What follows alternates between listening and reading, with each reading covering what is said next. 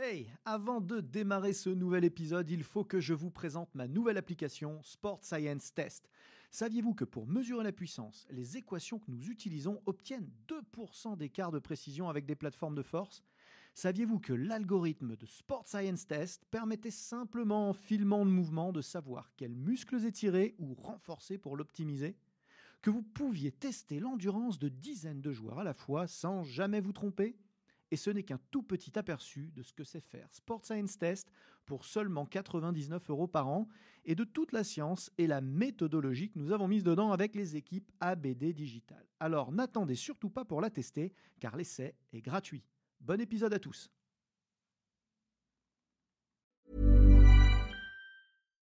Wow! Nice. Yeah! What you're hearing are the sounds of people everywhere putting on Bombas socks, underwear, and t-shirts made from absurdly soft materials that feel like plush clouds. Yeah, that plush. And the best part? For every item you purchase, Bombas donates another to someone facing homelessness. Bombas. Big comfort for everyone. Go to bombas.com slash ACAST and use code ACAST for 20% off your first purchase. That's bombas.com slash ACAST. Code ACAST. ABD Podcast, toute l'information vulgarisée sur les sciences du sport appliquées au terrain. Préparation physique, réathlétisation, réhabilitation fonctionnelle, prévention, récupération, vous apprendrez tout des meilleurs experts de la planète prépa physique. Bonjour à tous, Aurélien Broussal-Derval pour un nouvel épisode ABD Podcast. Je reçois une nouvelle fois Pablo Amouche euh, qui vient d'Annecy. Merci de, de faire l'effort de venir dans le podcast, c'est super sympa. C'est à toi. Donc Pablo, qui est, vous le savez si vous avez écouté euh, les épisodes précédents, qui est préparateur physique euh, dans, le, dans le ski, euh, et notamment dans le télémark. Et puis formateur aussi, formateur au BPAF de transfert, sur la PPRN aussi. on le voit aussi sur le e-campus. tous les outils de formation digitale et présentielle de transfert. Donc c'est super de, de venir partager avec nous. Je te remercie Merci encore à toi. jamais assez parce que toujours précieux, des beaux épisodes, toujours bien rythmés. Puis aujourd'hui, on parle d'un thème euh, important, euh, Mhm. un thème euh, particulièrement intéressant pour les gens qui nous écoutent, sont euh, les, compétences du préparateur physique. C'est ça. Oui, finalement, bah, du coup, on, on se disait qu'on allait pouvoir finalement s'interroger sur, sur ce qui fait finalement le métier de, de préparateur physique et sa spécificité. On est un petit peu dans le, le marasme du coach, du personal trainer, de, de l'entraîneur des fois, etc. Et donc, du coup, nous, quand on parle de préparateur physique, euh, de quoi parle-t-on et finalement, qu'est-ce qui fait que euh, on, on élabore finalement le, le programme de préparation physique d'un athlète, euh, quelles compétences et quel savoir. Ouais, ça, ça- ça a beaucoup évolué. euh, il faut peut-être qu'on rappelle un peu le contexte. C'est vrai qu'il y, a il y a plusieurs centaines de diplômes qui peuvent se prévaloir de euh, compétences en préparation physique. Des diplômes qui parfois sont éteints au cours des ans. hein. Mm. Je pense au BP, euh, BEACPC. B- Ouais, BEACPC, ça. C'était encore avant Ça, oui, moi. ouais. Évidemment, là aujourd'hui, euh, euh, BEA CUMES, BE Métiers de la forme, qui ont disparu. DESS euh, aussi. voilà, le, le- le- le- le- même le BP AG2F a disparu. C'est ça. Donc effectivement, au, fil du temps, on a tout un tas de, de diplômes euh, issus du fitness, issus de l'haltérophilie, de la musculation, euh, ce qu'on appelait la MES avant, euh, et de la force athlétique, euh, de, de, de toutes ces activités poids et haltères, on va Mhm. dire, mais aussi bah, de toutes les activités euh, médicales. On sait que le- les kinés ont, ont des Mhm. prérogatives aussi maintenant. Euh, on sait que euh, ben il y a les disciplines gymniques, les, di- Mm. le, le- le Athlétique. PS, la discipline athlétique, qui ont pu se prévaloir aussi de euh, compétences de préparation physique. Alors, je ne rentre pas dans le débat à tort ou à raison, c'est juste pour planter un décor de variété dans notre, dans notre univers, euh, variété de pratiques, variété Mhm. d'origine, variété de formation initiale et de formation continue. Et, euh, et avec, en marge de ça, un législateur qui refuse euh, d'admettre la réalité incontestable de l'existence du métier euh, de préparateur physique. Mm. Et donc aujourd'hui, ben, au, RNCP, euh, peu de, peu de- au registre national des certifications professionnelles, très peu de formations sont, sont Mm. enregistrées. Et, et- et paradoxalement, je, je me demande même si ce n'est pas que les kinés qui, qui sont enregistrés, puisque le reste, en fait, c'est de l'activité physique pour tous qui permet de faire de la préparation Mmh. physique. Ou alors on est rattaché à la discipline haltérophile ou athlétique. C'est là où finalement euh, on a un petit peu une sorte de, de finalement de, de facteur X où euh, on est euh, nous des spécialistes de l'entraînement euh, physique, euh, rattachés à aucune discipline finalement, parce que je travaille avec l'équipe de France de télémarque, je travaille avec le hockey sur glace à Annecy ou, le handball euh, quand j'étais avec, avec Massy en, Star League. Sauf que je n'ai pas à voir avec cette fédération dans aucun diplôme, hein, mais par contre j'ai un diplôme qui vient de l'haltérophilie, tu parlais de la QMS par exemple, ou l'anciennement AG2F. Euh, finalement, c'est là où on se rend compte que on n'a pas forcément de cursus euh, qui nous amène aux compétences, aux capacités réelles qu'on doit avoir sur le terrain pour être préparateur physique. Et c'est ça peut-être qu'il va falloir qu'on réfléchisse à euh, qu'est-ce qu'on nous demande, nous, préparateurs physiques, euh, qui sommes encore sur le terrain, pour finalement faire ce métier et finalement quelles sont les formations, quels sont les cursus qui pourraient, qui pourraient aller chercher ces, ces compétences? C'est vrai que les certifications aujourd'hui sont complètement folles. hein. Ça donne des situations ubuesques. Moi, j'ai deux masters de sciences du sport et de préparation physique. Pas un, deux. J'ai professeur de sport et aujourd'hui, je travaille avec mon DUG STAPS, hein, le- parce Mhm. qu'aujourd'hui, il a la licence 2 STAPS, donc avec un- une équivalence de BPAPT en termes de, de Mhm. prérogatives et de cartes professionnelles. Donc effectivement, on, se retrouve avec des diplômes euh, bah, quelque part d'État qui ne sont pas euh, reconnus euh, Mhm. comme tels par l'État. Enfin bon, ça c'est une première parenthèse pour planter le décor. Ouais. Euh, effectivement, il faut qu'on se pose la question des, des- des- des- des- des compétences déjà. Euh, qu'est- Qu'est-ce qui fait un préparateur physique compétent, un bon préparateur physique Euh, Et qu'est-ce qui fait que quelqu'un n'est pas formé, incompétent ou partiellement formé Mm. Donc ça, ce ce sont des vraies questions. D'autant plus que le, le métier a évolué. Le métier Mm. a évolué. Euh, on, on est passé d'un métier très très artisanal, issu de la culture physique, euh, où on avait un mélange effectivement déjà de, de poids et haltères assez fort et d'athlétisme, à euh, quelque chose de, de très technologisé, euh, Mhm. avec des, des capteurs partout, etc. Mhm. Ça, c'était un peu dans, dans- quand j'étais Mhm. euh, formé moi, où on, on- on valorisait plus trop les savoir-faire de professeurs de musculation, de professeurs d'athlétisme, de kiné, de tous ces savoir-faire qui, à la fin, font la prépa physique, la réathlétisation. Euh, des, des- de, de- de- de profs de gymnastique. Mm. Voilà, c'est tout ça. hein. Le- le- la, la prépa physique, aujourd'hui, on voit des, des résurgences d'hébertisme. Donc, c'est Ouais. bien que ça fait longtemps que tout ça euh, mature. Mm. Euh, et on- voilà, on- on- dans ces années-là, on était très euh, déconnecté de ce coaching et de Mm. cette approche techniciste pour être sur une approche plus scientifique techno. Mhm. Puis là, on revient quand même sur du, du- de l'artisanat lourd, technique, euh, de l'éminence technique, on va dire. Enfin, de mon point de vue, tu vas me dire ce que, Mm. ce que tu en penses après, mais euh, et, pour- et pour le meilleur, je trouve, euh, puisque du coup, euh, c'est vrai qu'on revalorise énormément, notamment la technique poids et haltère. Partie cardio-training, ce- ce- de plus en plus les sport scientists qui s'en emparent. Hein. Euh, c'est- plus ça va, plus on a en gros un sport scientist scission, et des ouais. data, des data scientists qui. Qui calibrent avec les entraîneurs la partie un peu métabolique cardio. puis ouais. plus ça va, plus les prep physiques qui sont quand même axés euh, poids et haltères. On en train de rentrer dans le débat à tort ou à raison, mais c'est juste pour planter un décor. hein. C'est ça, effectivement. Et effectivement, là, tu soulèves quelque chose qui, qui, moi, me, me rappelle aussi à mes formations, où euh, finalement, euh, la part de transmission de connaissances, de savoir-faire technique euh, concernant la musculation et le développement physique, euh, on, on pense à cette musculation éducative, sportive, entretien dont tu parlais, la, la MES, euh, prend une part prépondérante et où effectivement le développement des, des capacités cardio, énergétiques, euh, métaboliques prend finalement une partie minoritaire. Et en plus, on oublie, nous, la- le rôle qu'on a à jouer sur ce qu'on va avoir l'entraînement invisible, hein, la récupération, la nutrition, Mm. la gestion du sommeil, du rythme. voilà, enfin, c'est. C'est là-dessus où euh, finalement on, se rend compte que notre métier il a une, finalement une, extrême polyvalence, mais que finalement ce qui est la face euh, visible de l'iceberg euh, va être la salle de musculation ou le bord du terrain quand on va échauffer les athlètes face caméra et on a une petite sacoche pré- préparateur physique. Voilà, c'est ça aussi. il va falloir qu'on réfléchisse. C'est vrai que la, récupération est abordée, bien évidemment qu'elle est abordée dans les formations, évidemment. Mm. Mais elle n'est pas centrale. Elle n'est pas centrale. Et pourtant, Quand on regarde le sport de haut niveau aujourd'hui, bah, évidemment, ça joue au foot deux fois par semaine. Euh, le judo, euh, c'est compète tous les week-ends. Le tennis, c'est des quinzaines. Euh, le sport auto, c'est. Voilà, j'interviens sur une discipline où c'est 24 heures. Il est évident que l'effet le plus marquant de notre travail, là en mmh. l'occurrence, c'est justement la récupération et les stratégies liées. En plus, c'est tout de suite. Le, plus rapide, j'allais dire, c'est le plus court terme. Instantané. On, a envie de, on a envie de se dire que euh, notre euh, protocole de 3x3 à 95% de l'ARM, euh, ah, si, il a fait un super départ au sprint, bah, c'est grâce à ça.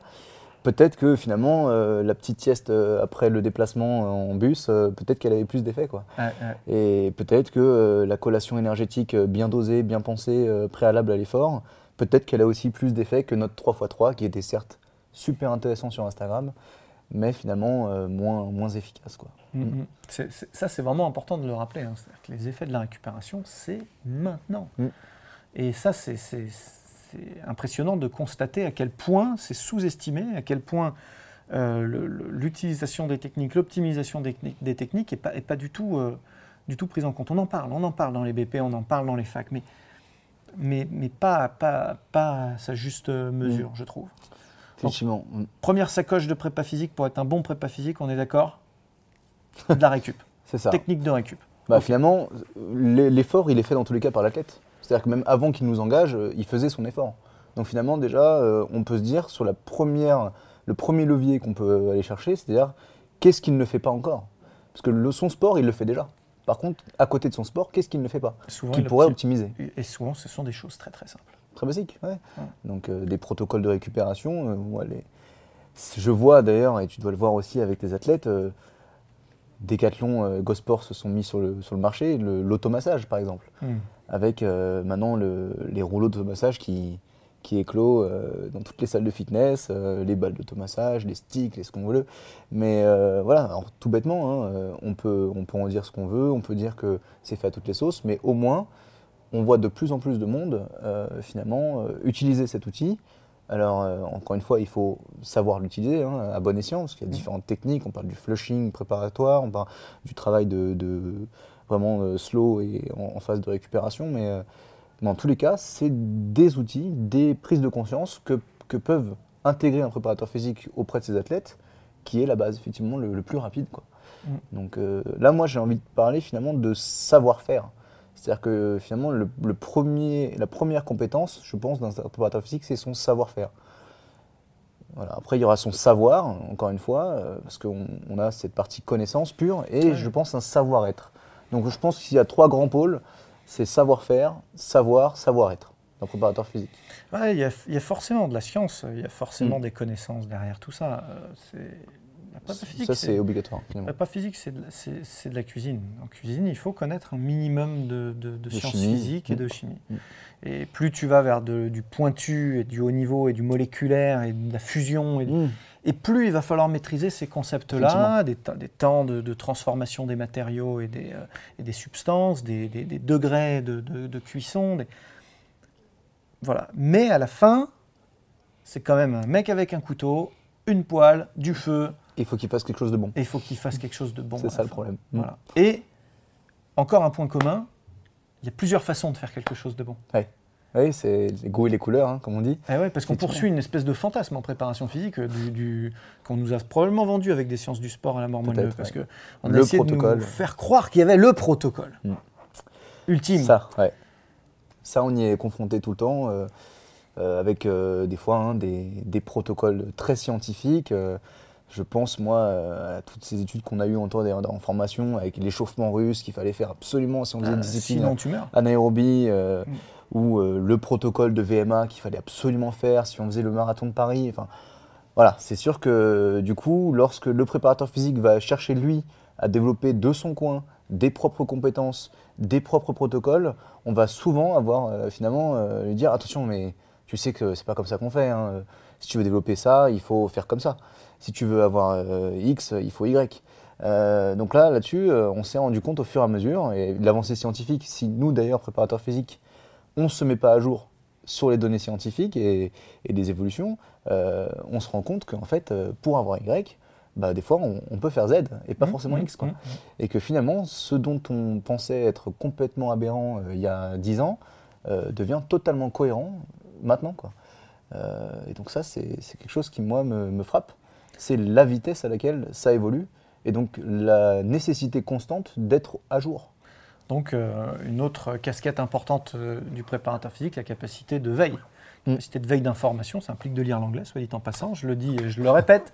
Ouais. Si, si vous lisez l'anglais, vous prenez un temps d'avance énorme. Alors aujourd'hui, on traduit beaucoup Mm. de choses. Euh, je- J'y contribue évidemment euh, avec Fortrainer euh, Ouais. massivement, euh, vous le savez. Mais euh, c'est pas une raison. C'est pas une raison parce que si euh, vous lisiez l'anglais, le- la moitié des livres qu'on sort Un chez. Fortrainer, euh, Mm. ben, vous les auriez lus il y a deux ans. Mm. Voilà. Ça me fait penser, du coup, c'est vrai que le... j'ai lu le livre de Santana sur le mouvement fonctionnel euh, il y a déjà près un an et demi, et euh, effectivement, Et- je sais qu'il est sorti. Et il arrive maintenant. il arrive- ah, il arrive maintenant, du coup, mais ça me. Enfin, il est arrivé fait- là, c'est- c'est Voilà. Et euh, effectivement, des approches sur le mouvement fonctionnel et sur le, le testing fonctionnel que, que j'ai pu prendre de Santana, euh, qui, est, qui est un coach évidemment hyper reconnu euh, dans notre milieu, euh, m'ont très vite servi, contrairement à d'autres approches que par exemple j'ai vu avec Boyle, mais qui est aussi un auteur référence. Mais si on n'a qu'une cible, si on n'a qu'un maître à penser, encore une fois, on va faire qu'un protocole. Et le protocole Y chez l'athlète X, il va pas marcher forcément chez l'athlète Mhm. Z. Et c'est là où finalement on va se confronter à nous à l'adaptabilité. C'est-à-dire, je pense qu'une compétence clé d'un préparateur physique, c'est son adaptabilité. Donc ça, c'est un autre élément important. On n'est pas là pour, euh, je le dis assez souvent, on n'est pas là pour défendre une, une- une église. On n'est pas là pour représenter une méthode, et encore moins une franchise. On est là pour faire de la perf. On est là Mm. pour réussir ce pourquoi on a été missionné, donc euh, gagner une médaille d'or olympique, remettre quelqu'un en forme, euh, lutter contre l'obésité, euh, peu importe, réathlétiser, peu importe la mission qu'on nous a confiée, on est là pour la remplir. Mm. Et donc, euh, c'est pas parce qu'il y a un mec avec un polo euh, brandé euh, qui nous a dit de faire comme ça que c'est la seule solution. Il y a, il y a ça. Mm. Il y en a d'autres. Il faut s'adapter, il faut observer, il faut accumuler des, des- des solutions, des outils, des recettes. Et euh, ben, ouais, il y a plein de façons de cuisiner le cassoulet. Et, et en fonction des gens à qui on le cuisine, eh ben, on le fera peut-être pas exactement de la Mm. même manière. Ouais, et puis il sera peut-être bien digéré chez quelqu'un et mal digéré chez Mm. l'autre, alors que finalement la recette était la même. Quoi. Donc, euh, Alors heureusement, on a des recettes de grand-mère qui sont quand même top et souvent qui font l'unanimité. il y a le, le porte-clés. euh, Ces espèces d'incontournables, voilà, qui pour moi euh, sont la formation initiale du Mm. préparateur physique. Et aujourd'hui, il faut vraiment que les gens comprennent qu'il leur faut cette base. On parlait dans un autre épisode de l'attirail euh, Mm. haltérophile. On a parlé de l'attirail kettlebell, strong first euh, ou autre. C'est Mm. notre courant à nous, mais oui. il y en a d'autres qui sont de très grande qualité aussi. Euh, si on vient du Girevois, on va faire les choses un peu différemment, mais Oui, c'est aussi très riche et très intéressant. Euh, voilà, on va se former sur un peu le culturisme, un peu la force athlétique, et évidemment l'athlétisme. Euh, on va échanger avec les kinés pour Mm. prendre ce qu'il nous faut prendre sur la réathlétisation. Tout ça, c- c'est sont les recettes de grand-mère. Mm. C'est l'attirail de base, sans quoi on n'est pas, on Mm. pas armé pour ça. évoluer et pour installer les plugins qui vont sortir année après année, ça, pour faire ouais. les mises à jour. Ouais, finalement, ce, ce dont tu parles, ça, ça fait vraiment un peu cette, euh, cette- ce format application. C'est-à-dire que on, on serait finalement un peu euh, des, ces, ces smartphones euh, auxquels on met des applications et qu'en fonction des applications dont on a ajouté finalement les fonctions, le préparateur physique devient de plus en plus polyvalent et de plus en plus compétent. Alors après, moi, ça me dérange absolument pas qu'il y ait des préparateurs physiques spécialisés en force. Sauf que le jour où ils se rendront compte que, bah, par exemple, l'haltérophile, ça peut être perçu comme un sport d'endurance. Pourquoi? Bah, D'endurance, d'explosivité. Parce que Mhm. si on analyse une compétition haltérophile, voilà, euh, il, va faire une, un- il va faire une performance extrême, euh, anaérobie euh, lactique euh, pure et dure. Euh, sauf que peut-être que 5 minutes après, il va falloir qu'il enchaîne.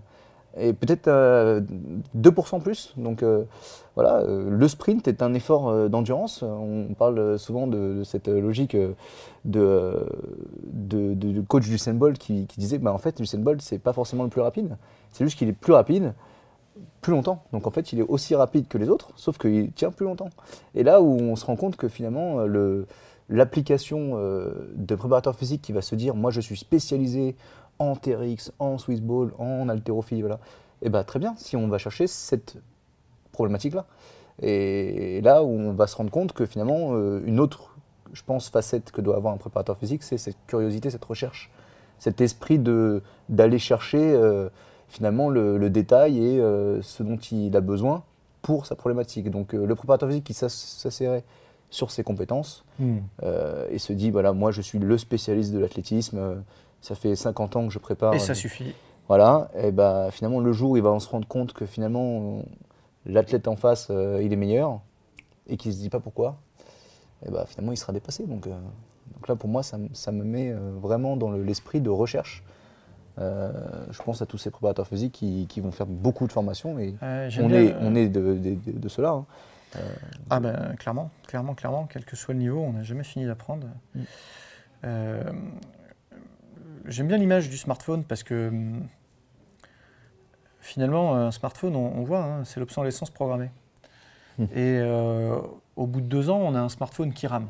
Il marche encore, il marche Mm. encore, il fait encore des photos, euh, mais ça rame, ça ralentit. On sent que, on sent qu'il commence à être un peu dans le dur. Quoi. Au bout de trois ans, il commence à être vraiment largué. Au bout de 4 ans, il commence à planter. Au bout de 5 ans, il s'éteint. Et donc, euh, à un moment donné, il ne se rallume plus du tout. Et donc, la question, c'est quel préparateur physique vous avez envie d'être dans 5 ans? Est-ce que vous avez. Mm. Alors, Ouais. s- Sans dire qu'il faut avoir le dernier smartphone, mais il me semble quand même que renouveler euh, son matériel tous les 2 ou 3 ans, c'est bien. On reste dans le temps, on reste dans le coup. euh, on a eu le temps de profiter de la génération d'avant. Et, et je pense que c'est un peu ça, les préparateurs physiques. Il ne faut pas être, sauter sur le dernier cri euh, systématiquement. euh, c'est le dernier qui a parlé qui a raison et sauter sans arrêt sur les nouvelles euh, techniques, technologies et tendances. Il faut observer, euh, continuer à utiliser ce qu'on a développé comme expertise et puis se mettre à jour. Se mettre à jour progressivement pour rester dans le coup. C'est vraiment important. Ouais, pour moi, c'est primordial. Ça, me, ça me fait vraiment penser. euh, je me suis dit, au sortir de mon diplôme, donc moi j'étais diplômé euh, en 2013 sur, le, sur, la partie, euh, sur la partie Acumez, et je me suis, me suis dit que tous les ans, je devais faire une formation minimum. Et depuis 2013, euh, donc j'ai cumulé les formations dans la préparation physique, dans la réathlétisation, dans la préparation mentale, euh, dans le, le kettlebell, hein, Strong First, où là j'ai été euh, très très vite euh, engrainé, et où j'ai nourri pas mal de, de- de formations. Et, euh, et je me suis dit, euh, finalement, cette recherche, euh, finalement, elle, elle va, va vraiment faire partie de mon cursus de formation. Et en fait, on pense souvent, euh, lorsqu'on est diplômé, que c'est bon, c'est la fin. Euh, on peut aller euh, dans la, dans la jungle du travail. En réalité, c'est le début. C'est-à-dire Ce que du que coup, euh, ce n'est que le début. C'est-à-dire qu'en en fait, on a juste pris conscience de ce qu'il fallait faire. Et que maintenant, il faut apprendre à le faire euh, au On a, les, on a les recettes de grand-mère. Mm. Maintenant, il faut, il faut les Mm. varier, les multiplier, les enrichir. Mm. Et ça, me- ça me fait simplement penser au dernier point dont je parlais, c'est le savoir-être.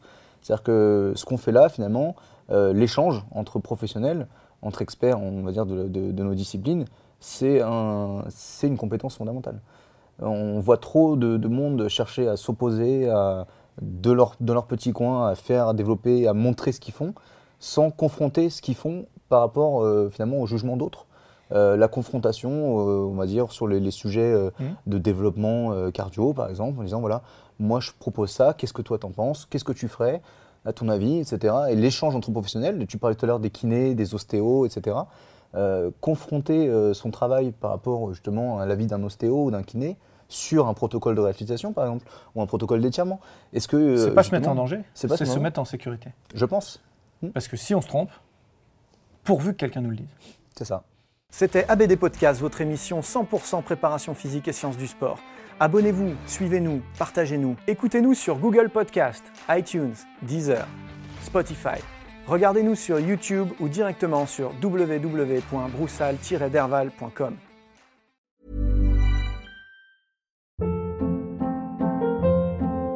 Hold up. What was that? Boring. No flavor. That was as bad as those leftovers you ate all week. Kiki Palmer here, and it's time to say hello to something fresh and guilt-free. Hello Fresh. Jazz up dinner with pecan-crusted chicken or garlic butter shrimp scampi. Now that's music to my mouth. Hello Fresh. Let's get this dinner party started. Discover all the delicious possibilities at hellofresh.com.